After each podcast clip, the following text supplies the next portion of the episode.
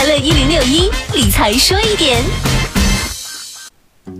和很多股民热衷打新股一样，有不少的基民也偏爱新基金。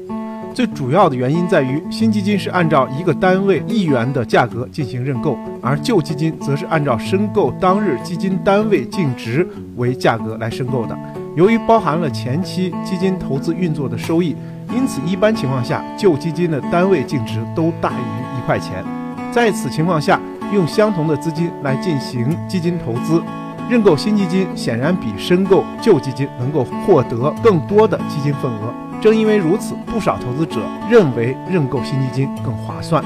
在此，程涛提醒您，尽管表面上来看新基金似乎更具有价格优势，但实际上新基金也有很多不确定性在其中。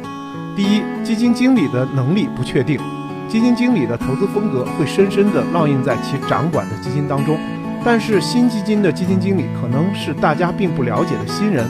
或者是资历不深、此前未有公开信息显示其投资业绩的人，这就让新基金的未来走势有了更大的不确定性。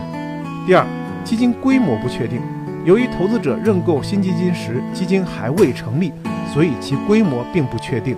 这种额外的份额波动也会对基金的短期运作结果产生影响。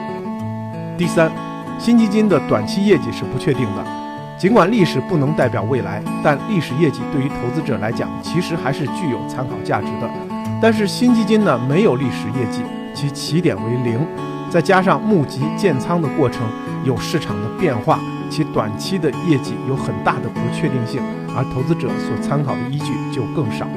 所以在这么多因素不确定之下呢，我是建议投资者不要跟风来认购新基金。市场上很多老基金同样值得申购。或者也可以配置其他的理财产品。